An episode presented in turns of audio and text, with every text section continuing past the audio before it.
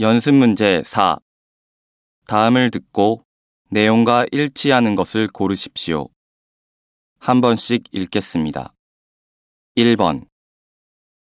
전 세계에서 600만 부 이상 판매된 베스트셀러를 원작으로 한 영화. 인생은 모험이다의 개봉을 앞두고 특별 시사회가 열립니다. 응모 기간은 6월 17일부터 일주일간이고요.